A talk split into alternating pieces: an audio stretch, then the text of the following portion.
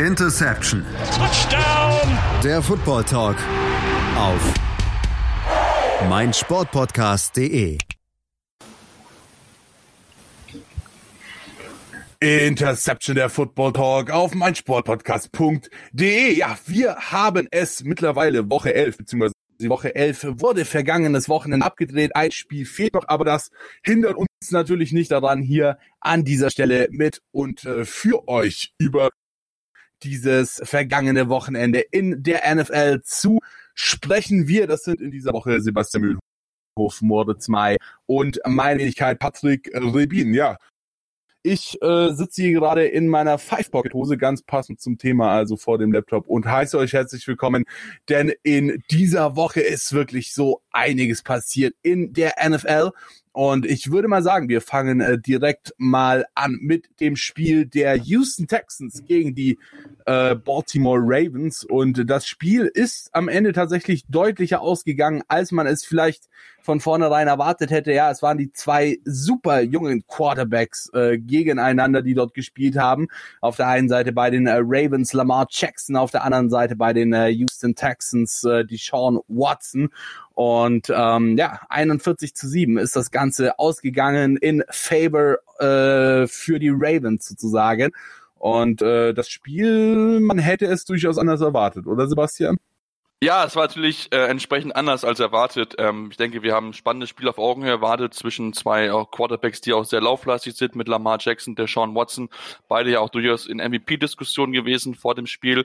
Und ähm, ich denke, jetzt nach dem Spiel können wir ganz, ganz klar sagen, dass der Sean Watson raus ist ähm, aus, aus Diskussionen, dass wirklich jetzt Lamar Jackson wirklich der momentane Frontrunner ist. Klar, die erste, vierte Wahl lief jetzt nicht so gut bei beiden Teams, da ist offensiv wenig zusammengelaufen, aber dann sind die Ravens besser ins Spiel reingekommen, haben es wirklich echt gut gemacht, muss ich ganz klar sagen. Da haben sie wirklich das sehr, sehr konsequent genutzt. Lamar Jackson sich die überragenden Zahlen gehabt, wenn man sich das äh, anschaut, 17 von 24, 222 Passing Yards, vier Touchdowns äh, geworfen, laufmäßig neun Carries, 86 Yards. Also das sind schon sehr solide Zahlen, auf jeden Fall gute Zahlen, um am Ende diesen Sieg zu feiern mit, sieben, äh, mit 41 zu 7.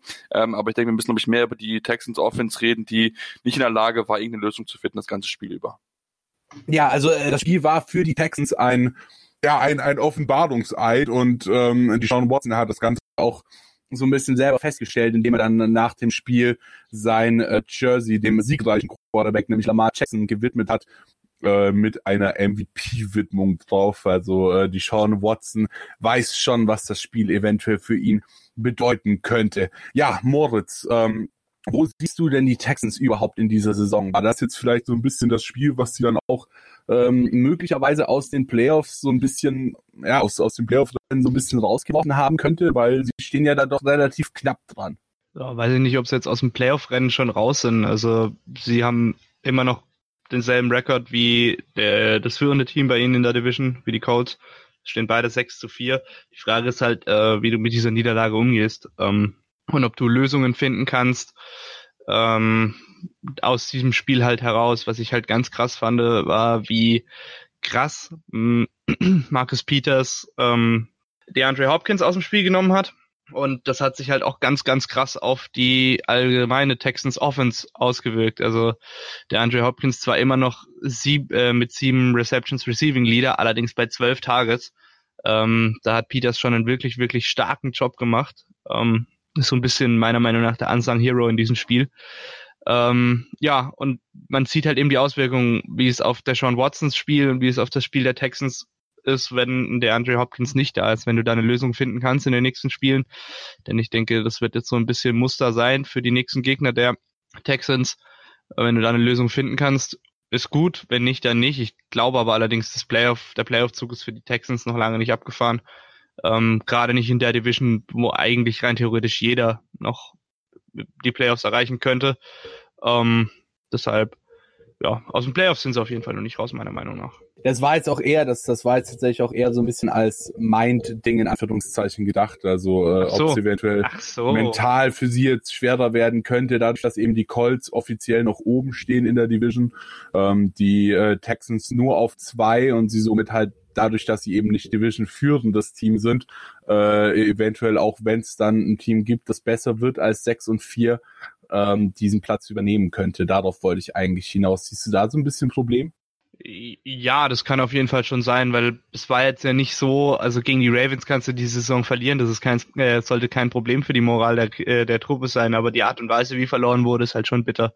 Ähm, du naja, 41 zu 7 und den, den Touchdown, den du gemacht hast, den hast du auch erst im vierten Quarter gemacht. Also das heißt, du bist da lange danach aus, als würdest du mit einem Blowout nach Hause fahren.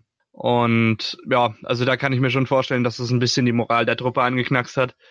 Wobei ich glaube, ich glaube aber auch, dass äh, Deshaun Watson ein Leader ist und ein Typ, der da vorangeht und vielleicht auch das Talent besitzt, sein Team äh, mitzureißen, dass sowas so schnell nicht nochmal passiert. Also ähm, ich glaube nicht, dass sie jetzt im Mindset her direkt aus den Playoffs raus sind. Ähm, ich glaube aber schon, dass es zu einem Problem werden könnte, vor allem wenn du halt das nächste Spiel ähnlich deutlich verlierst, dann sollten wir wirklich über ein Problem dort reden. Aktuell sieht es aber noch ganz gut aus.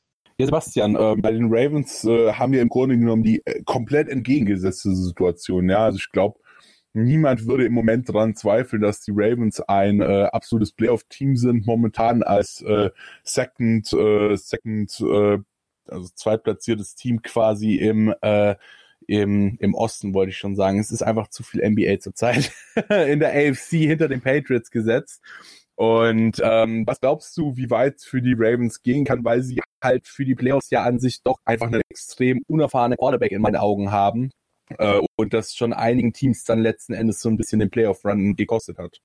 Ja, das wird man ja, glaube ich, ganz, ganz klar sehen. Ähm, ich denke, mit Sicherheit schon ein bisschen was gelernt aus dem letzten Spiel. Ähm, ich denke, da hat man auch wirklich gemerkt aus dem letzten Playoff-Spiel, ähm, dass er noch ein bisschen roh ist, dass er noch ein bisschen gebaut hat. Da war er, bin ich auch als Passer noch nicht so weit. Da hat er schon wirklich große Schritte nach vorne gemacht. Deswegen denke ich auch aufgrund der Niederlage alle daraus was lernen können. Man muss sagen, das Receiver-Core ist besser. Ich finde, die Defense hat auch eine richtig starke Leistung. Das dürfen wir auch nicht außer Acht lassen.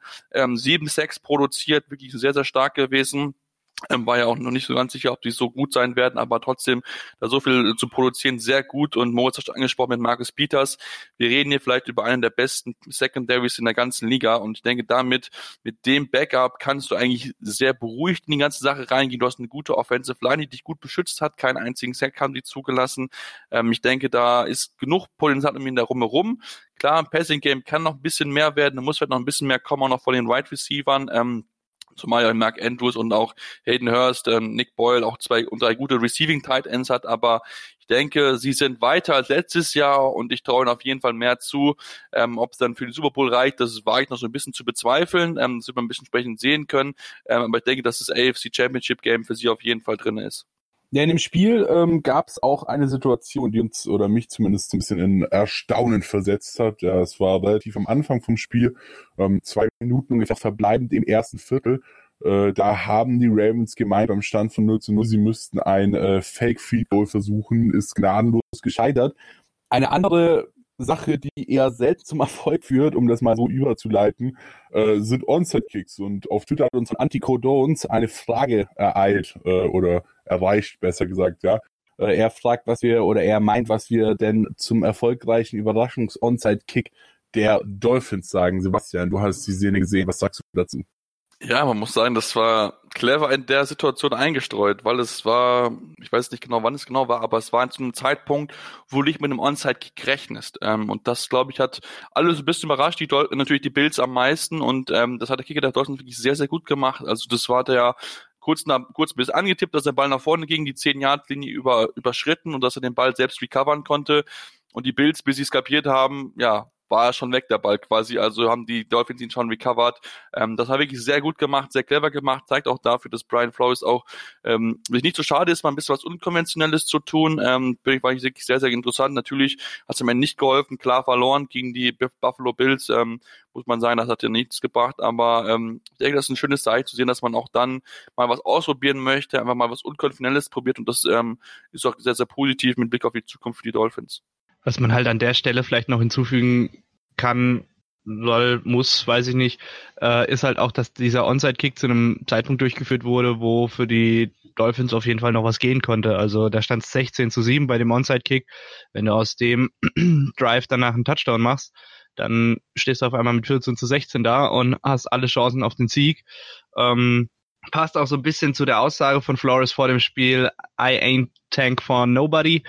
Äh, so, und mit, wenn du mit diesem Mindset in das äh, in Spiele gehst, dann finde ich das eigentlich sehr sportlich, ähm, auch wenn ich es nicht hundertprozentig abkaufe, dass die Dolphins nicht vielleicht auf einen hohen Draftpick aus sind.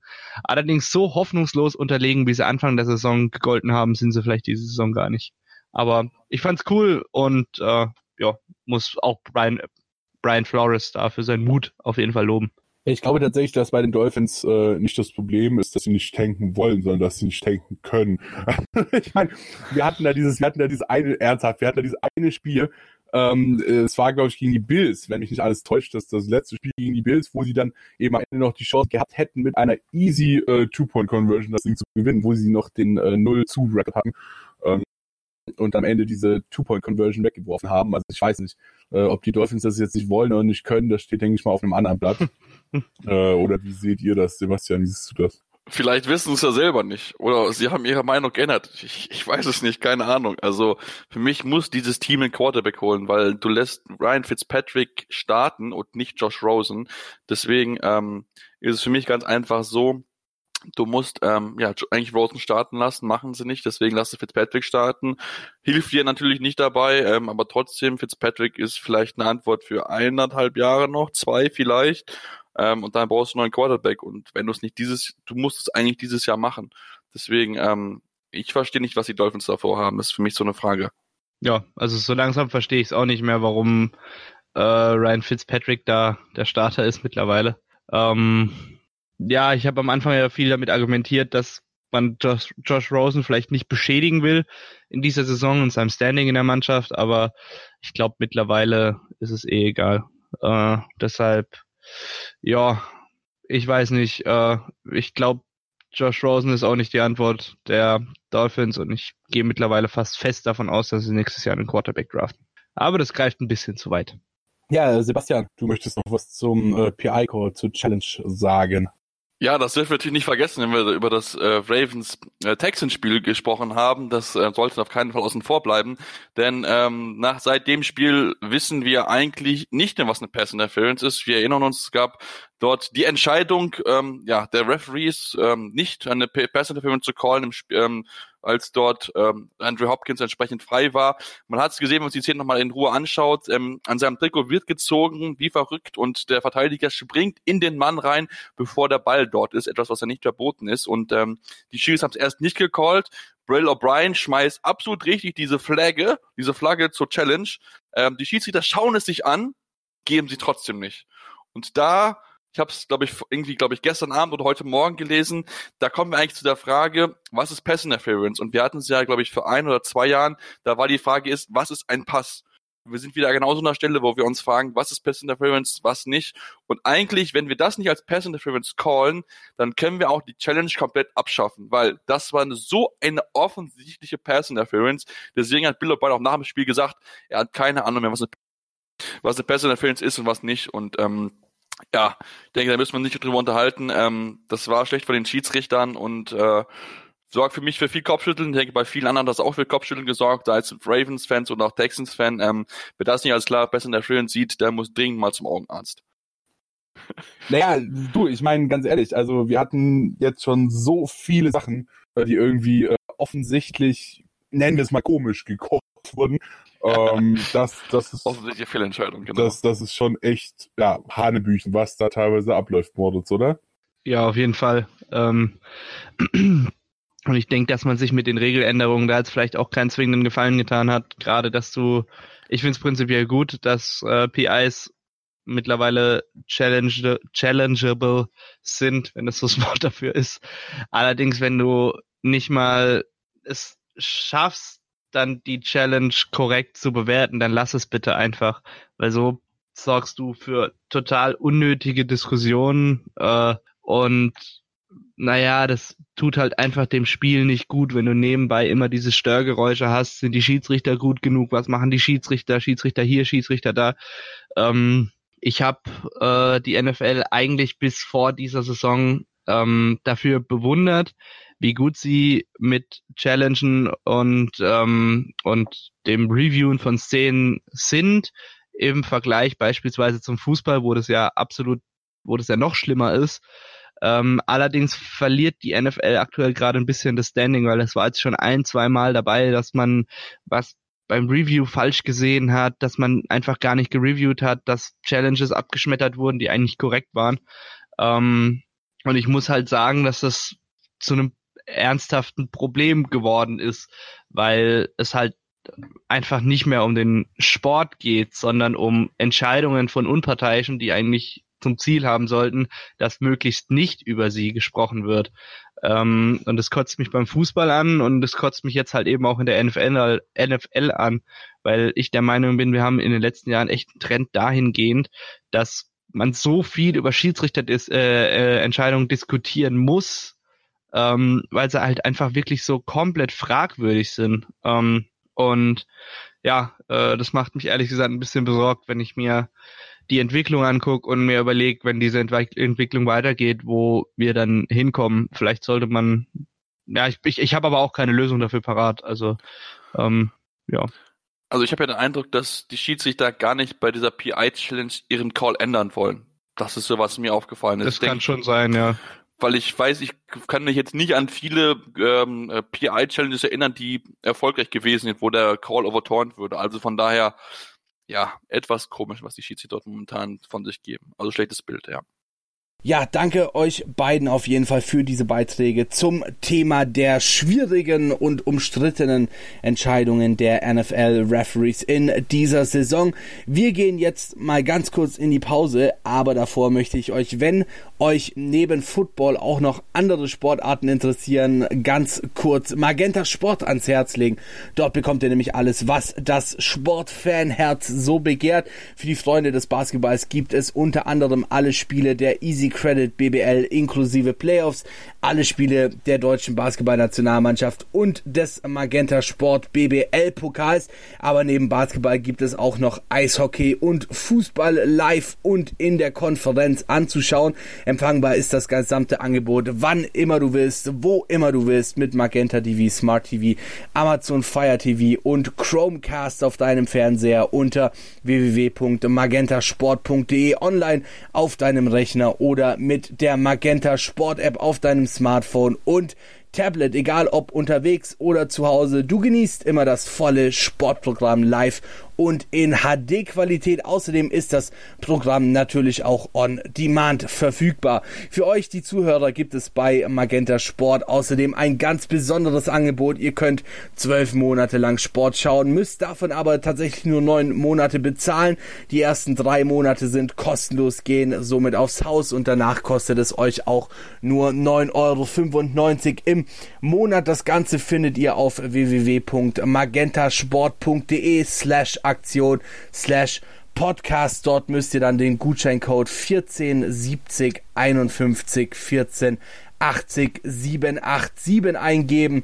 1470 51 14 80 787.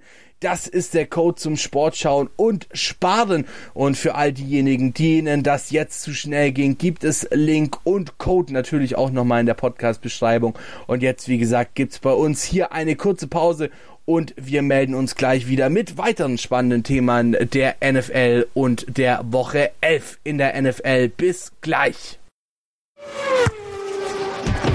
Die komplette Welt des Sports.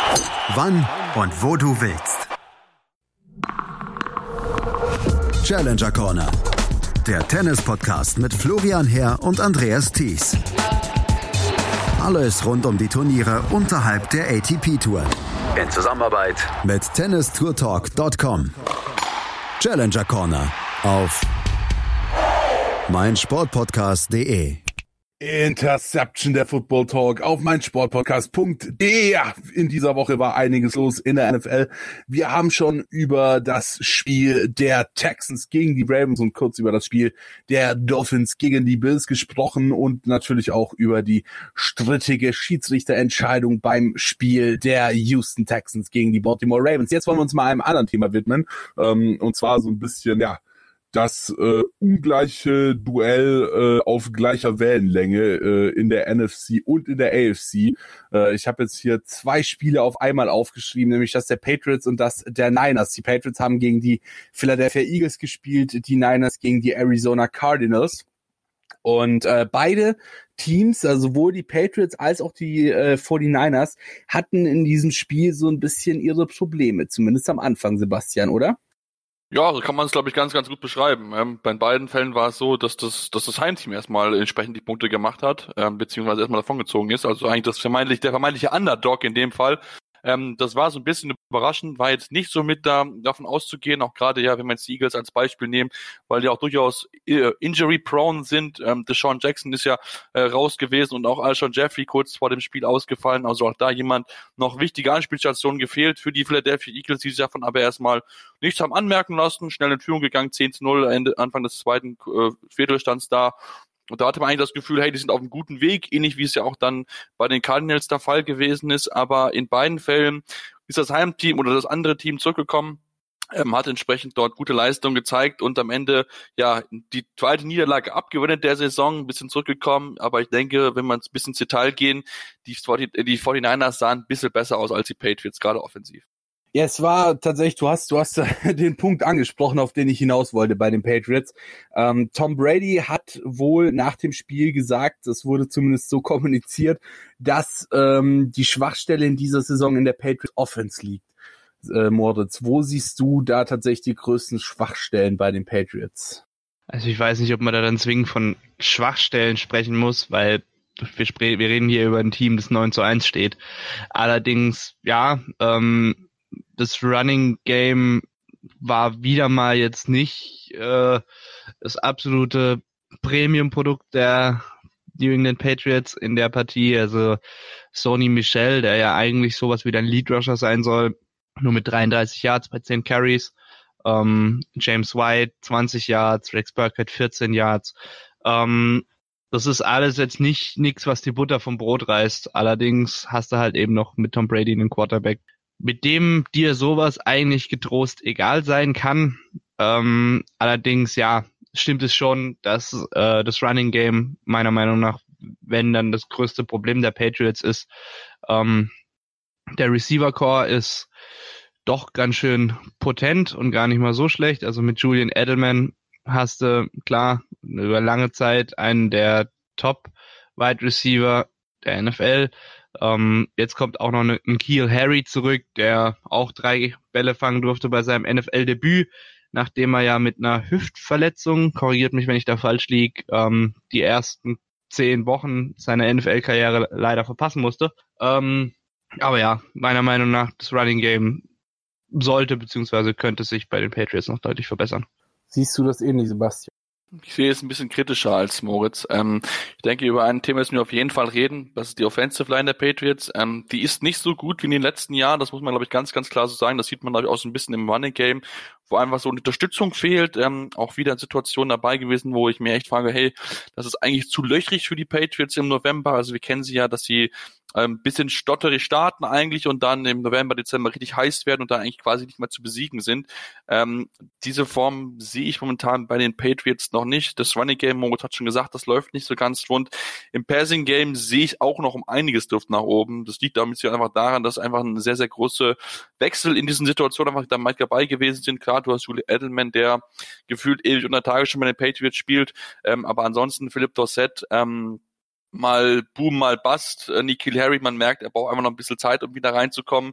Ähm, und wenn man sich das Ganze mal anguckt, ähm, die, die Completion Percentage von Tom Brady, 26 Bälle angekommen bei 47 Versuchen und hat auch einen Rekord aufgestellt mit 14 Incompletions in der ersten Hälfte. So viel hat er noch nie in seiner ganzen Karriere gehabt in einer ersten, in einer ersten Hälfte.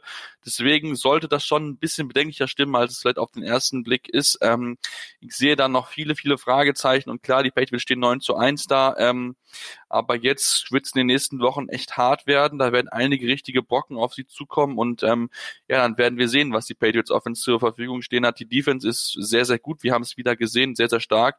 Ähm, aber auch da muss man gucken, inwieweit sie dann auch gegen bessere Teams bestehen können. Wie gesagt, ähm, die Eagles bisschen injury prone, gerade auf Receiver. Ähm, auch das Running Game quasi nicht existent. Also da ist noch äh, einiges zu tun für Josh McDaniels und Bill Belichick.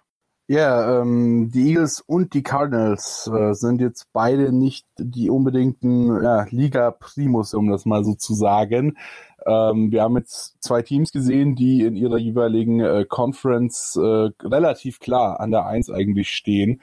Moritz, äh, wenn diese beiden Teams jetzt schon gegen Non-Playoff-Teams wie eben die Eagles oder die Cardinals so Probleme haben, Glaubst du, dass sie dann eventuell auch gegen Playoff-Teams eventuell Probleme bekommen könnten, wenn sie das nicht verbessern bis dahin? Boah, das ist jetzt halt eben eine sehr, sehr abstrakte Frage. Außerdem würde ich mal behaupten, dass die Eagles vor diesem Spieltag ähm, genauso Playoff-Kandidat waren wie die Cowboys, weil die hatten nämlich exakt denselben Standings äh, und haben sich die Ja, ich, ich meine, ich meine, ich, ich meine, ich meine damit, ich meine damit auch nur, wenn wir nach den aktuellen Ständen gehen, zwei Teams, die momentan nicht in dem Playoff ja. stehen würden ja, äh, gut. Allerdings ähm, weiß ich jetzt nicht, also Patriots, Eagles kann ich ehrlich gesagt wenig zu sagen, weil ich konnte nicht das ganze Spiel sehen. Ähm, bei den Cardinals gegen die 49ers muss ich halt auch sagen, dass sich die Cardinals wie eigentlich immer in dieser Saison ziemlich teuer verkauft haben. Also ich behaupte mal, das Team ist besser als ihr Standing beziehungsweise ihr Rekord. Ähm, deshalb weiß ich jetzt nicht, ob man da jetzt direkt pauschal sagen kann, okay, ihr habt gegen die Cardinals gestottert, jetzt verliert ihr gegen Team XY, das auf Playoff-Kurs ist. Ich glaube, so einfach ist es nicht. Ähm, Im Football zählt da ja auch noch viel mit rein. Äh, Gameplan, Tagesform etc. pp. Ähm, was halt eben die Cardinals gut gemacht haben, wenn ich jetzt das Spiel jetzt einfach mal exemplarisch rausnehmen darf, ist, dass sie das Running Game der 49ers sehr, sehr gut unter Kontrolle gekriegt haben. Also sie haben die Cardinals, äh, die 49ers bei, ich glaube, unter 50 Rushing Yards gehalten. Ähm, und ja, im Endeffekt hat sich dann aber doch die Qualität, die die 49ers diese Saison zweifelsohne haben, durchgesetzt. Und äh, ja, die im vierten Viertel äh, sind sie dann doch nochmal mit zehn Punkten davongezogen. Äh, was sicherlich auch bisschen der Verdienst von Kyle Shanahan ist, der, wie wir es ja auch schon von ihm gewohnt ist, ich soll keinen Spielbericht machen, egal. Ähm, sorry, ich bin schon wieder, habe mich schon wieder viel zu sehr verquatscht. Allerdings muss ich sagen, nee, ich glaube nicht, dass man das so pauschal sagen kann. Ähm, auch hier gilt es abzuwarten, weil wir sprechen, wie gesagt, von den beiden Top-Teams in der NFL nach Rekord aktuell. Ähm, da kommst du nicht hin, wenn du eine inkonstante Gurkentruppe bist. Deshalb würde ich jetzt einfach mal behaupten, dass beide Teams jetzt nicht unbedingt gefährdet sind, in den nächsten Wochen überraschend zu verlieren. Allerdings ist es so, dass es in der NFL aktuell nicht dieses eine unschlagbare Team gibt, wie es in manchen Patriots-Saisons die Patriots eben waren. Ähm, deshalb muss ich sagen, also äh, jeder kann, oder nicht jeder, alle außer die Cincinnati Bengals können vermutlich jeden in der NFL irgendwie schlagen an einem guten Tag. Ähm, deshalb ja, kann es gut passieren, dass einer von den beiden Teams in den kommenden Wochen verliert, muss aber auch nicht sein. Ich würde vielleicht die Washington Redskins doch ergänzen. ja, okay, das war auch ganz schön, ganz schön schlecht. Ja, äh, aber die kann man aber durchaus, durchaus aber richtig, aber durch, durchaus berechtigt, Moritz, durchaus berechtigt, also insofern. Ja, ähm, wir machen vor lauter Lachen mal ganz kurz weiter. Und zwar äh, gab es, um jetzt mal so ein bisschen von unseren äh, Spielbesprechungen wegzukommen und äh, zu einem unserer Themen hin, gab es diese Woche wieder Schlagzeilen rund um die NFL.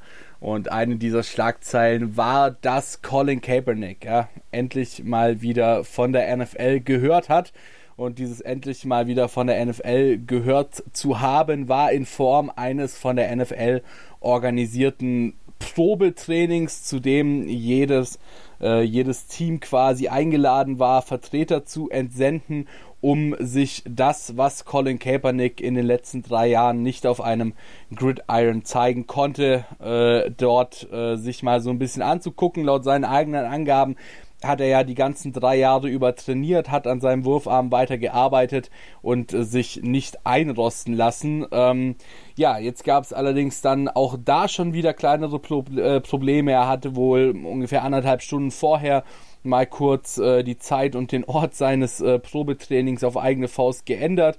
Ähm, dann am Ende selber nachgeschlagen sozusagen, dass die NFL den äh, Teams, die sich dort in Atlanta fürs Probetraining versammelt hatten, erst äh, eine halbe Stunde vorher Bescheid gegeben haben, obwohl sie anderthalb Stunden vorher davon wussten. Was davon jetzt äh, zutrifft und was nicht, das ist, denke ich mal, eurer blühenden Fantasie an dieser Stelle äh, überlassen. Ja, Sebastian, Colin Kaepernick, NFL.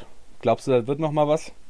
Ja, ich weiß es nicht. Also gefühlt würde ich jetzt sagen, nach der Aktion vom Samstag glaube ich nicht, dass er noch ein Team bekommen wird. Ähm, fangen wir so ein bisschen so an das Zutieren. Als die Info ja kam, glaube haben sich alle gefreut, Colin Kaepernick bekommt einen Workout, er bekommt die Chance, sich in einem NFL-Team zu zeigen. Der Termin des Samstag war natürlich schon sehr komisch gewählt. Ist ja normalerweise der Reisetag für viele Teams vor den Sonntag Sonntagsspielen und dass man da irgendwie dann noch jemanden rüberschickt nach Atlanta, um sich dieses Training anzugucken. Ähm, ja, es passiert natürlich nicht so häufig. Dass sich 25 Teams angekündigt haben, denke ich, zeigt schon, dass das Interesse da auf jeden Fall war, ihn wieder zu sehen. Wie gesagt, der Termin hat so ein bisschen so ein Geschmäckle, ähm, ob es jetzt die NFL so bewusst setzen wollte, um zu Zeichen zu setzen, hey, irgendwie interessiert uns schon, aber jetzt bist du jetzt nicht so super wichtig keine Ahnung, weiß ich nicht. Ähm, und dann, wie der Tag verlaufen ist mit dem abgesagten NFL-Workout, hat er ja so gesagt, zumindest auch NFL-Statement, das Patrick und ich ja bekommen haben über den Presseverteiler. Und dann auch seine eigene Crew mitzunehmen, sein eigenes Workout anzusetzen an einem Ort, der eine Stunde weg gewesen sein soll von dem normalen Ort. Also das ist schon alles sehr, sehr komisch. Am Ende waren acht Teams da, die sich das Ganze angeguckt haben, waren wohl positiv, aber ähm, es ist halt ein Workout und ob es dann natürlich entsprechend so reichen wird, ist eine andere Frage und ich glaube nach der ganzen Aktion jetzt hin und her ähm, nicht mehr daran, dass äh, Colin Kaepernick eine Chance bekommen wird. Finde ich sehr, sehr schade, aber ähm, ich denke, er hat es mit keinen Gefallen tun. Durch dieses ganze Hickhack ähm, hätte er vielleicht früher kommunizieren sollen. Ja, Moritz, ähm, siehst du momentan ein Team, das die Qualitäten eines Colin Kaepernicks gebrauchen könnte? Ich meine, er war ja nicht umsonst im Super Bowl. Also er ist ja an und für sich kein schlechter Quarterback. Zumindest war er das vor drei Jahren, wo er das letzte Mal äh, äh, für die NFL oder in der NFL auf dem Platz gestanden ist. Siehst du momentan ein Team, das äh, die Qualitäten eines Colin Kaepernicks eventuell gebrauchen könnte? Also mir sind jetzt spontan die Dolphins eingefallen. Allerdings weiß ich halt nicht, wie es um die Qualität von Colin Kaepernick bestellt ist. Das weiß ja keiner. Das ist ja eine Blackbox. Ähm, ich meine, der ist drei Jahre jetzt raus und es ist möglich, dass er an sich in seinem Wurfarm gearbeitet hat. Er hat aber allerdings nicht in vollen Pads Sex kassiert. Ähm, er hat nicht vor 120.000 in einem Stadion gespielt. Gut, 120 ist ein bisschen viel, aber keine Ahnung, vor 80.000 in einem Stadion gespielt. Er hat nicht den Druck aushalten müssen, der medial auf einem Footballplayer lastet. Er hatte anderen Druck auszuhalten, das ist auch klar, ja. Ähm, ich weiß es halt nicht. Wie gesagt, also ich würde mich freuen, wenn er direkt an dem Level, wo er vor drei Jahren oder vor fünf Jahren müsste gewesen sein, als er im Super Bowl war, äh, aufgehört hat, wieder anknüpfen könnte. Ich glaube aber halt ehrlich gesagt nicht dran. Und wenn man das jetzt nüchtern und unpolitisch betrachtet, dann muss man halt sagen, dass im Endeffekt aktuell er vermutlich keinem Team wirklich weiterhelfen kann, weil er kennt die Playbooks nicht, er ist eh, hat ewig kein Football mehr gespielt, also wenn, dann wäre das ein langfristig angelegtes Projekt über ein Jahr. Und selbst dann würde ich ihm keine größere Rolle wie die von RG3 in Baltimore mehr zutrauen. Ähm, nicht falsch verstehen, ich befürworte sehr, was er gemacht hat. Und es ist auch ein wirklich, wirklich schönes Zeichen von der NFL, dass er zu einem Workout eingeladen wird. Äh, um die Geschichten drumherum, weiß ich nicht, muss man, glaube ich, wirklich dabei gewesen sein, um es zu beurteilen, äh, warum er da dieses Workout verschoben hat und wie und wo und tralala, keine Ahnung. Ähm, aber im Endeffekt, ja, glaube ich nicht, dass einem NFL-Team das jetzt ein Starting Quarterback braucht oder auf die Hilfe von einem guten Quarterback angewiesen ist, weiterhelfen kann, weil er, weil ihm dafür einfach die Erfahrung und die Eingespieltheit der letzten drei Jahre fehlt und er vermutlich auch körperlich noch nicht in der Verfassung ist, in der ein NFL Starting Q, äh, QB sein sollte, weil ihm halt auch einfach so ein bisschen die Wettkampfhärte fehlt, wie man so schön sagt. Alles klar. Damit könnt ihr das Ganze jetzt hier mal so ein bisschen sacken lassen. Wir gehen nochmal eine kleine Pause und hören uns dann gleich wieder, unter anderem mit dem Spiel der Falcons gegen äh, Panthers und dem, was die Vikings am vergangenen Wochenende geschafft haben. Bis gleich. Bully Special. Zwei Stunden, neun Partien, 18 Teams. Kevin Scheuren macht euch heiß auf die Bundesliga. Taktik, Tipps und Tore. Das Duell der Experten im Bully Special. Die Vorschau auf den Spieltag auf meinsportpodcast.de. Interception der Football Talk auf meinsportpodcast.de. Ach, kurze Pause, aber jetzt sind wir wieder für euch da mit einigen weiteren sehr, sehr interessanten Dingen, die dieses Wochenende in und um die NFL passiert sind. Wir haben schon über einiges Interessantes gesprochen. Wir, das sind in dieser Woche Sebastian Mühlenhof, Moritz May und Patrick Redin. Ja, und äh, es geht gleich mal weiter und ich würde mal sagen, wir machen weiter mit dem Spiel der Atlanta Falcons gegen die äh, Panthers, ja. Und es war ein Spiel, das war, nennen wir es mal sehr interessant, zumindest für alle Falcons-Fans. Für die Panthers war es auch so ein bisschen ein Offenbarungseid, oder Sebastian? Ja, das kann man mal nennen. Also sie haben wirklich komplett den Rhythmus verloren. Ähm, wir erinnern uns an den Start von Kyle Allen. Vier Spiele ohne Interceptions, sieben Touchdowns in der Zeit geworfen. War echt gut. Man hat schon diskutiert, hey, kann er vielleicht der neue, oder der Ersatz für äh, Cam Newton sein und so weiter. Aus den letzten vier Spielen hat er sechs Interceptions geworfen. Kann man, glaube ich, ganz klar sagen. Nein, ist er nicht. Und das war wirklich ein echt, echt schlimmes Spiel von ihm gestern. Also das muss man wirklich sagen. Also am Sonntag vier Interceptions geworfen, teilweise Bälle dabei gehabt, wo ich mir echt an den Kopf gefasst habe. Also gerade die zweite Interception war es, wo den Ball in die Endzone werfen will, aber vor sich zwei freie Receiver haben, die auch noch Open Space hätten und damit locker einen First Down machen könnten. Aber nein, er wollte unbedingt den Touchdown erzielen aus 25, 30 Yards Entfernung und ähm, ja, das war wirklich absolut einfach unnötig und ähm, sie schießen nicht wirklich momentan selber ins Bein, vier Turnover, das kannst du einfach nicht wieder aufholen. Das muss man einfach ganz, ganz klar zu sagen und ähm, ja, ähm, es sieht nicht gut aus für die Carolina Panthers. 5 und 5. Damit wird es ganz, ganz schwierig, noch irgendwie was zu erreichen dieses Jahr. Ähm, geht es einfach darum, die Saison gut zu Ende bekommen, vielleicht ein bisschen zu gucken, wie Kyle Allen sich jetzt davon fangen kann, davon erholen kann, weil solche vier Spiele dann zu haben, das ist auch nicht einfach für einen jungen Quarterback und ähm, da bin ich sehr, sehr gespannt darauf, wie er sich jetzt auch in den nächsten Wochen schlagen wird. Ja, 29 zu 3 ist das Spiel ausgegangen. Das war eine sehr deutliche Geschichte, Moritz. Äh, Sebastian hat es gerade eben schon angesprochen. Kyle Allen wurde so ein bisschen als der mögliche Nachfolger von Cam Newton schon äh, gehypt, beziehungsweise Cam Newton als äh, ja, äh, derjenige Spieler erklärt, der sich nächste Saison auf jeden Fall ein neues Team suchen darf. Wie siehst du das nach diesem Spiel? Ja, natürlich sehe ich Cam Newton zurück in der Offense der Panthers. Ähm, nach diesem Spiel sowieso. Ich habe mir da mal was rausgeschrieben. Kyle Allen hat in den letzten acht, äh, vier Spielen acht Interceptions geworfen, was halt eine Quote von zwei Interceptions pro Spiel ist, auch wenn dieses Spiel natürlich mit vier da besonders ausschlaggebend war, aber der hat halt teilweise wirklich wilde Würfe reinge äh, reingebracht. Teilweise Interceptions komplett frei in die Menge reingeschmissen.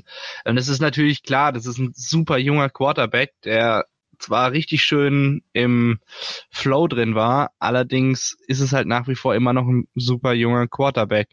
Ähm, ich fand es auch ehrlich gesagt ein bisschen krass, ihn in der Partie jetzt ganze 50 Mal werfen zu lassen. Ähm, das ist keine Übertreibung, der hat 50 Mal geworfen. Und das für halt eben einen Spieler wie er, der, naja, äh, vielleicht doch noch den ein oder anderen Rookie-Fehler mehr macht. Ähm, finde ich das halt eben sehr, sehr krass. Ich hätte mir da ein bisschen mehr ähm, Entlastung gewünscht. Allerdings muss ich halt auch sagen, dass die Panthers ja eigentlich das ganze Spiel über äh, am Trailen waren. Allerdings muss man halt echt festhalten, ähm, langfristig ist Cam Newton die Eins in Carolina und daran ändert auch Kyle Allen nichts, auch wenn er wirklich super in die Saison gekommen ist und Cam Newton über die ersten, was waren es, fünf, sechs Wochen oder so wirklich, wirklich würdig vertreten hat. Also deiner Meinung nach äh, Cam Newton auch in der nächsten Saison wieder bei den Panthers an der Linie oder zumindest ein anderer Quarterback, der sich schon bewiesen hat und nicht Kyle Allen? Meiner Meinung nach tatsächlich Cam Newton. Also ich weiß ehrlich gesagt nicht wirklich, woher dieses, dieses Cam Newton hat nächstes Jahr ein neues Team und so kommt, weil im Endeffekt ähm, verkörpert kein anderer Spieler die Franchise so sehr wie Cam Newton. Ähm, und äh, ich finde, ein Spieler, der das Team aus dem Nichts irgendwie in den Super Bowl gehievt hat äh, und die Leistung gebracht hat, die Cam Newton über die letzten paar Jahre gebracht hat, der verdient vielleicht ein bisschen mehr Kredit in Carolina. Aber das ist vielleicht auch nur meine persönliche Meinung. Ich denke mal, was bei Cam Newton halt immer so ein bisschen angeführt wird, ist halt die Tatsache, dass er schon älter ist, jetzt nicht unbedingt seine erste Verletzung hatte ähm, und deswegen halt eventuell schon ein bisschen kaputt sein könnte, auch für die Zukunft dann. Und äh, vielleicht für ein Team wie die Panthers nicht mehr unbedingt die äh, Nummer eins Option sein könnte, sollte, müsste, dürfte, wie auch immer. Wir reden hier immer noch im Imperativ, ja. Also das muss man ganz klar sagen. Es ist noch nichts irgendwie fest oder so. Konjunktiv. Äh, Konjunktiv natürlich, sorry. Äh, es ist Befehlsform okay. es ist es ist schon spät am Abend, ja, und äh, bei den Panthers auch noch nichts fest ähm, und somit ja äh, wird uns das Thema denke ich mal noch ein bisschen beschäftigen. Oder Sebastian, was meinst du dazu? Gute Frage. Ähm, es wird wirklich so ein bisschen davon, glaube ich, abhängen, wie der Heilungsprozess von Cam Newton verläuft. Ähm, das können wir nicht sagen, weil wir nicht so nah dran sind bei den Panthers, weil wir nicht dort tagtäglich die Updates bekommen, wahrscheinlich von Cam Newton. Deswegen ist das etwas, was wir genau sehr, sehr im beobachten müssen, wie es weitergeht mit ihm. Ähm, es kann natürlich ein spannendes Thema sein, dass er wirklich so injury-prone ist, dass man sich überlegt, hey, vielleicht holen wir uns einen neuen ein Colin Kaepernick wäre in dem Zusammenhang vielleicht ein Name, den man darüber diskutieren könnte, zumal sie ja auch bewiesen haben, dass sie in Eric Reed jemanden holen, der ja auch kontrovers gesehen wurde und gemeinsam mit Kaepernick, der diesen Protest angefangen hat. Also ähm, ich bin da wirklich sehr gespannt drauf. Ähm, ich denke, dass das Thema uns dann in der Offseason begleiten wird. Ich denke, dass es jetzt bis zum Saisonende erstmal nichts weiteres dazu gibt. Und dann, wenn man dann so ein bisschen Richtung Free Agency Draft geht, denke, da wird es bessere oder neuere äh, News geben, wie es dann mit Cam Newton weitergeht, wie fit er ist, wie gesund er ist. Und ähm, das werden wir, glaube ich, ganz genau beobachten müssen. Alles klar. Ja, ähm, ein weiteres Spiel, das uns beschäftigt äh, vom letzten äh, Sonntag, ist das der äh, der Minnesota Vikings. Ja, also war wirklich ein grandioses Spiel für die Jungs und es war rekordverdächtig, oder Moritz? Es war auf jeden Fall äh, rekordverdächtig. Es war aber halt auch rekordverdächtig dumm von den Broncos. Ähm, du führst zur Halbzeit mit über 20 Punkten. Mit, mit ja, äh, Du gehst in die Halbzeit genau mit 20 zu 0 und lässt dann deinen Gegner zurückkommen. Erzielst noch mal im dritten Quarter ein Field Goal und danach spielen quasi nur noch die Vikings, weil nach dem Field Goal hast du einmal ein Three and Out und dann ein Six and Out und dann versuchst du irgendwie noch über 19 Plays zurückzukommen, äh, was dann im Endeffekt damit endet, dass die Uhr ausläuft. Und es war halt einfach, ja, Broncos doing Broncos things. Also nach dem ersten Quarter oder nach, nach der ersten Hälfte, Hälfte besser gesagt, hätte ich noch gesagt, okay, geil. Brandon Allen macht seine Sache da eigentlich recht gut. Ähm, Cortland Sutton hat mir super gefallen, aber dann lässt du halt wirklich, wirklich, also das darf, das darf dir einfach nicht passieren, dass du 20, eine 20 Punkte Führung zu null auch noch nach der Halbzeit aus den Händen gibst, das darfst du nicht machen. Einer von euch beiden hat es im Vorgespräch schon gesagt, die Historie dafür seit irgendwie 15 Jahren oder so ist 99 zu 0. Nee, seit ähm, fünf Jahren ist es, Moritz. Sorry, seit fünf seit Jahren 20 Punkte stimmt. Rückstand, 0, 0 zu 99, die Broncos das erste Team, das geschafft haben. Genau, Dankeschön. Die Vikings. Ähm, ja, die Vikings, ja. ja. genau. Die Broncos sind das erste Team, das es geschafft hat, das zu verlieren, weil das ist die viel größere Leistung. Ähm, ja, wow. Also ich bin ehrlich gesagt immer noch ein bisschen beeindruckt von diesem Spiel. Und es ist halt einfach sau dumm. Es ist halt wirklich, wirklich einfach sau dumm. Mehr braucht man dazu eigentlich, glaube ich, gar nicht sagen, außer halt eben ganz klar Props an die Vikings. Das ist äh, eine mega Leistung gewesen. Auch wenn ich der Meinung bin, dass das weniger eine absolute Kraftaktleistung der Vikings war, auch wenn ich die Leistung von denen nicht schlecht, äh, schlecht reden will, aber es war halt einfach nur super dumm von den Denver Broncos. An dieser Stelle würde ich gerne noch einen 28, eine 28 zu 3 Führung erwähnen von vor ein paar Jahren. War so ein unglückliches Spiel mitten in der Regular Season, glaube ich. Gut an Stefan.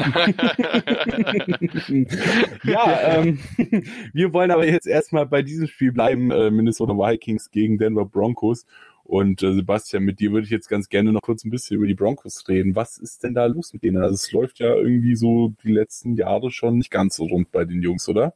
Ja, das, ich finde, das Problem sitzt einfach auf Quarterback. Ähm, äh, man müsste einfach ganz klar sagen, seitdem Peyton Manning weg ist, haben sie halt keinen Quarterback mehr. Das muss man einfach ganz klar sagen. Brent Allen ja, okay, seine ersten Halbzeit ganz gut aus, aber zweite Halbzeit war nicht mehr so gut. Am Ende seine Statistiken uns das mal angucken, 17 von 39 sind es nur geworden. Ein Touchdown, ein Interceptions bei 240 Yards, ähm, zu wenig, um einfach dieses Spiel zu gewinnen. Klar, ähm, du musst erstmal schaffen, mit 2 0 in Führung zu gehen bei den Vikings, das gebe ich ihm auch auf jeden Fall, das haben sie echt gut gemacht in der ersten Halbzeit, aber in der zweiten Halbzeit, ähm, ja, lief wirklich gar nichts mehr zusammen. Ich meine, wenn wir uns den letzten Drive angucken, vielleicht spiegelt das ein bisschen das wieder, was eigentlich momentan schief läuft. Du hast 19 Plays, machst 71 Yards in sechs Minuten, also machst echt gut, kriegst es dann aber nicht hin, früh genug bei der Endzone der Gegner zu sein, dieses Spiel zu beenden, dieses Ding noch äh, reinzumachen, dass man irgendwie noch Punkte erzielen konnte und ähm, ja, echt sehr, sehr komisch insgesamt. Ähm, die Pässe, die dann gespielt hat, dreimal incomplete gewesen, zweimal auf Fand. Ähm, das lief nicht rund, muss man glaube ich ganz, ganz klar einfach so sagen. Ähm, da lief einiges nicht so, wie es sein sollte. Ähm, allein, äh, wenn wir uns mal angucken, bei dritten und fünf oder 19 Yard Linie, fünf, äh, fünf, 59 Sekunden vor Schluss, so viel war noch zu spielen, haben es dann nicht geschafft, den vierten Versuch ausgesucht und waren dann 49 Sekunden Spieler bei First and Goal das ist zu viel Zeit, die du dort wegschenkst. Und das ist so ein Thema ähm, Clock Management, da müssen die auf jeden Fall dran arbeiten. Auch insgesamt ist noch nicht so diese Offense so rund. Klar, du hast Gordon Sutton, der echt gut gewesen ist, 113 Yards und so. Auch ein Von Miller, der, das dürfen wir nicht vergessen, mal eben seinen 50. Quarterback in der NFL gesackt hat, also schon 50 verschiedene Quarterbacks, die in einen Sack zugefügt hat, also bombastische Zahl aber sie hilft dir halt nichts, wenn du dieses Spiel nicht gewinnen kannst. Und ähm, dieses Offense-Team muss man einfach sagen, da ist viel, viel noch am Argen und da muss man mit Sicherheit auch über Big Fangio reden. Für mich aber die größte Personal, die mir reden muss, ist einfach ähm, John Elway, denn er kriegt seit Jahren nicht hin, dort 15 Quarterback zu draften. Das ist sein großes Thema und ähm, ich denke, wenn Fangio fliegt, dann ist Elway auch dran.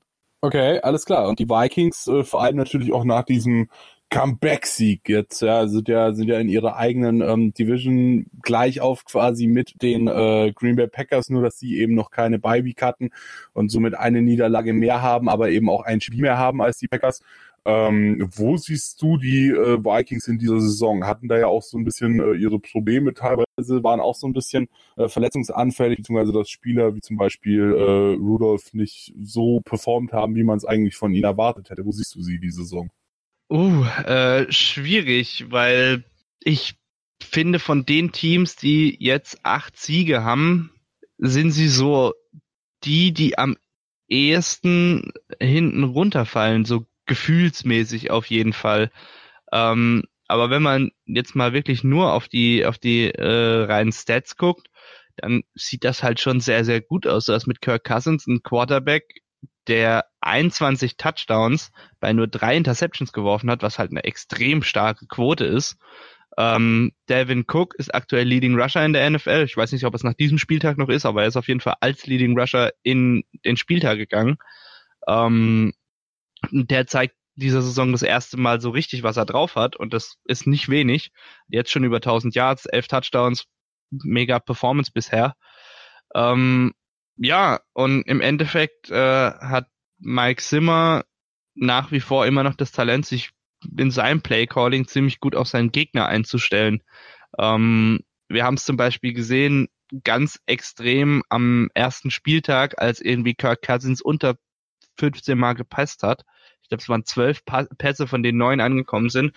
Und trotzdem hat er aktuell so gute Passstatistiken. Das heißt, da muss ja viel adjustiert und eingestellt worden sein. Ähm, und deshalb haben die Vikings eigentlich gar nicht so schlechte Chancen, die, also die Playoffs zu erreichen sowieso, aber vielleicht auch ein bisschen weiter zu kommen. Der Division Sieg wird halt echt, echt schwierig. Das ist wirklich, wirklich eng dort zwischen den Packers und den Vikings.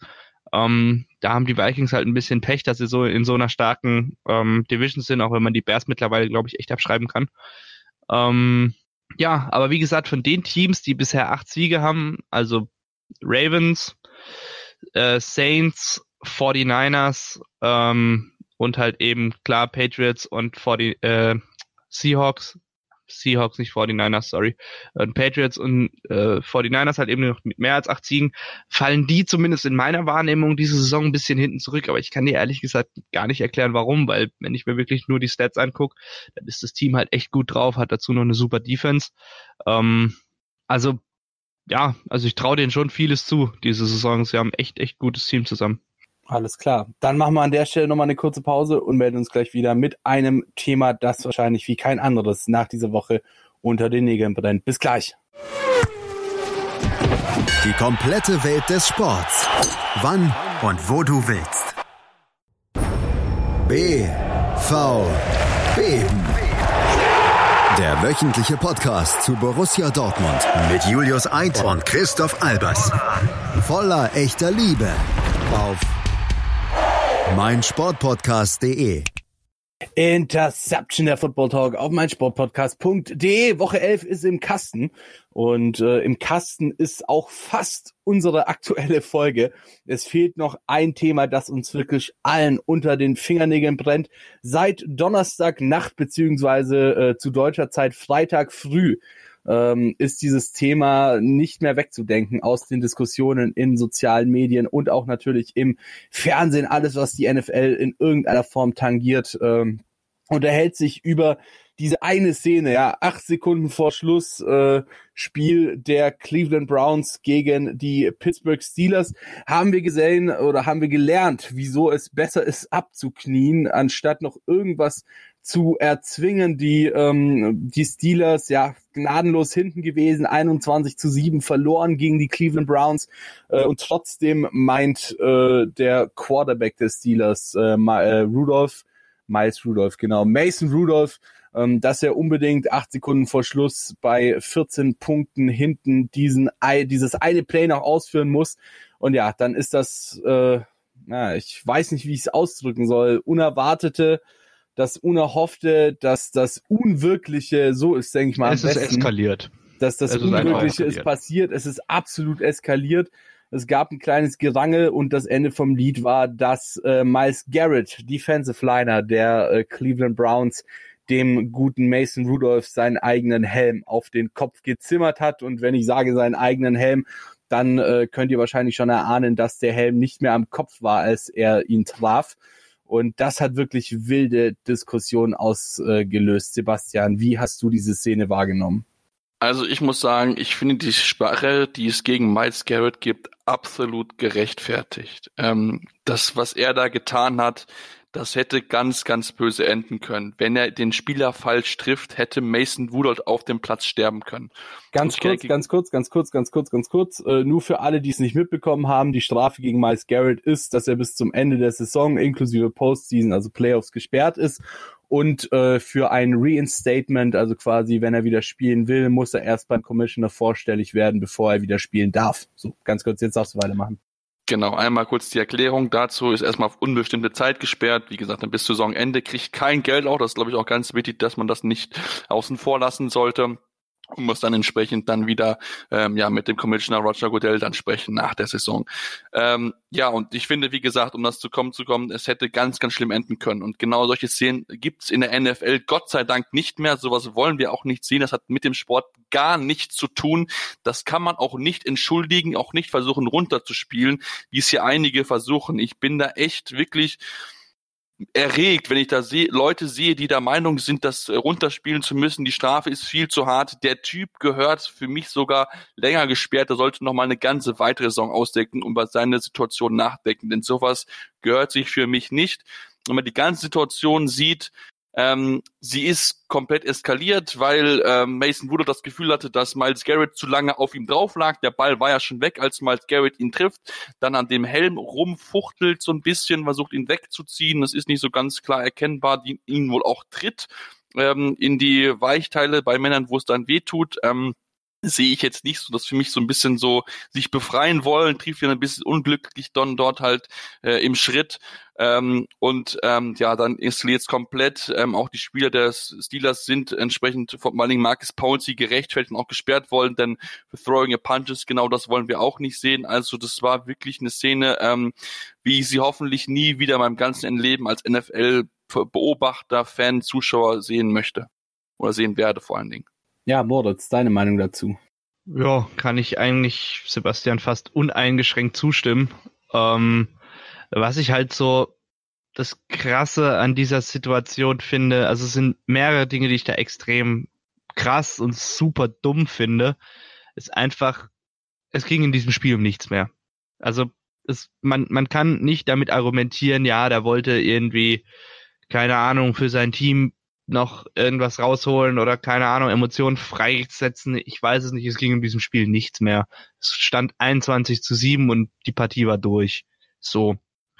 Dann ist das zweite, was ich so krass finde, dass, wie, wie, wie komme ich erstens auf die Idee, meinem Gegner den Helm auszuziehen? Das lässt ja schon mal eine Intention vermiet, äh, vermuten, yo, ich will dem aufs Maul hauen und, ähm, ja, möchte nicht, dass er dadurch durch den Helm geschützt wird.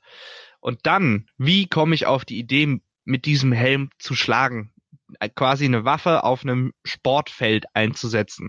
Ähm, wo ich mir halt so denke, wow, what the fuck? Wir reden hier über Sport, über Football.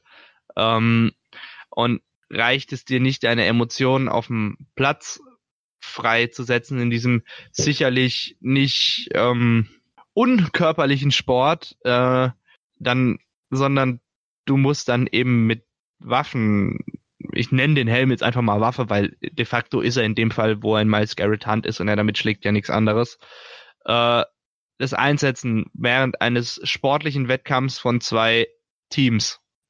Im Endeffekt ist es halt, wie schon gesagt, super dumm und es gibt nichts, was die Aktion von Miles Garrett mit dem Helm zu schlagen rechtfertigt man kann sagen, ja, das ist emotional und so weiter und so fort. Yo, jedes Footballspiel ist emotional.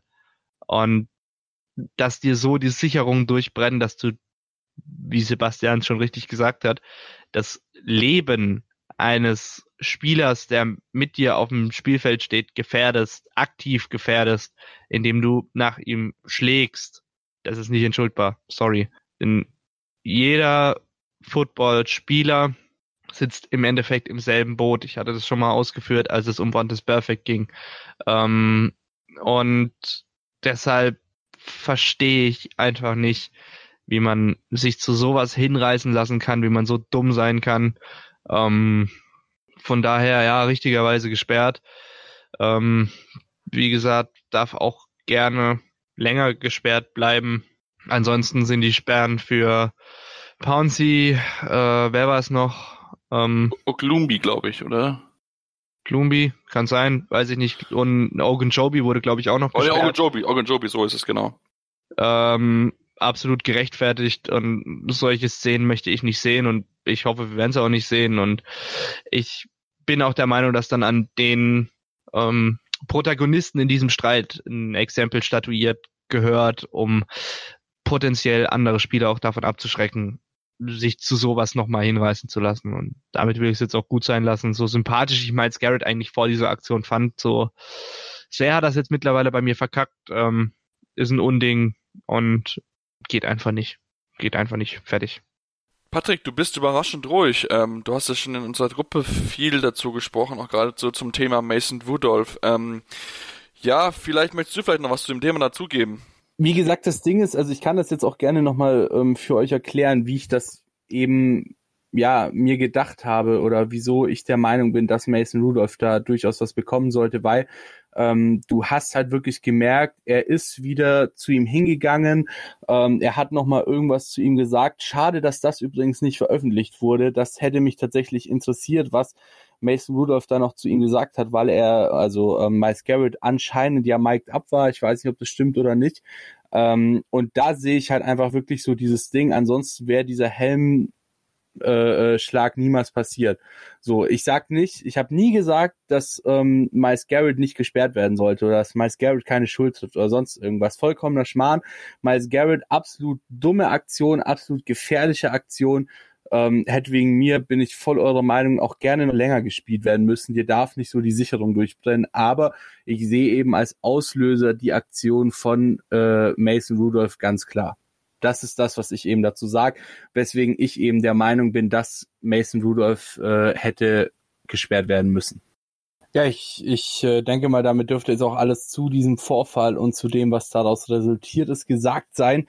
Ähm, allerdings äh, ganz entlassen wollen wir uns, äh, wollen wir euch immer noch nicht, denn wir haben tatsächlich von Anticodones noch eine weitere Frage auf Twitter bekommen, die wir jetzt leider nicht äh, so im Podcast mal eben irgendwie unterschummeln konnten wie die erste Frage. Ähm, deswegen jetzt äh, diese Frage hier am Ende auch noch äh, zu beantworten offen steht. Äh, da ging es nämlich um Todd Gurley. Ja, die, äh, die Rams haben in dieser Saison auch so ein bisschen shaky ausgesehen, teilweise allen voran. Äh, an dieser Stelle natürlich Todd Gurley, der definitiv nicht seine beste Saison bisher spielt. Und ähm, Sebastian, äh, du als unser kleiner äh, Beatwriter sozusagen hier äh, über die LA Rams, ja, dann äh, würde ich diese Frage einfach mal an dich weitergehen. Antikodons fragt nämlich, meint ihr, Todd Gurley dreht jetzt erst richtig auf und kann das Level von gestern, wir recorden am Montag, also das Level vom Sonntag, konstant so weiterhalten? Das gebe ich einfach mal so an dich weiter. Ja, wenn er es darf. Ich glaube, das ist die ganz, ganz wichtige Unterscheidung, die man in diesem Fall tun muss, denn wir haben es schon im Spiel vorher gesehen, gegen die Steelers, wo er auch ein Season High gemacht durfte, aber dann im vierten Viertel gar keine Bälle mehr bekommen hat, keine Touches mehr bekommen hat. Er hatte jetzt 28 Touches, 133 Scrimmage Yards, zudem noch einen Touchdown erlaufen, ähm, und man hat gesehen, er ist wieder voll belastbar. Und ich denke, das ist, glaube ich, ganz, ganz wichtig für diese Rams Offense, der dieses Play-Action komplett abgeht. Und ähm, ich denke, wenn Sean McVay jetzt wieder das Vertrauen in ihn hat, auch in sein Knie hat, weil das ja die große Frage, die um ihn rumläuft, ähm, wenn er das so weitermacht, dann kann das funktionieren. Wir haben es gesehen, Todd Gurley ist fit. Ich glaube nicht, dass das nur ein One-Hit-Wonder war diese Saison, sondern dass er dann wirklich mit diesem Ding jetzt ja bewiesen hat, hey, ich kann es noch, ich bin bereit, viele Touches zu bekommen und dass wir jetzt in den kommenden Spielen noch einiges von ihm sehen werden. Und ähm, ich bin da ganz, ganz positiv gestimmt, dass er noch eine entscheidende Rolle spielen wird für die Rams. Ob es am Ende reichen wird für die Playoffs, das wird man sehen. Da habe ich noch ein bisschen meine Zweifel. Aber es ist, glaube ich, zumindest schon mal wichtig für die Rams zu sehen, dass Todd Gurley wieder fit ist, dass man sich wieder auf ihn verlassen kann. Alles klar, also Todd Gurley in deinen Augen, wenn er das darf, auch wirklich wieder da, wo er aufgehört hat letzte Saison. Ja, damit äh, würde ich mal sagen, war's das für diese Woche von uns. Äh, wir hören uns nächste Woche wieder, wenn es dann heißt Interception der Football Talk auf meinsportpodcast.de, dann zu Woche 12 und zumindest mal, was diesen Miles Garrett Vorfall angeht, vielleicht oder hoffentlich ein bisschen ruhiger als diese Woche. Ja, das war's von uns. Äh, schöne Woche euch und wir hören uns dann hoffentlich nächste Woche wieder. Interceptional Football Talk auf meinsportpodcast.de. Bis dann. Interception. Touchdown. Der Football Talk mit Sebastian Mühlenhof. Höre die aktuellsten News aus den NFL Divisions. Jede Woche neu auf meinsportpodcast.de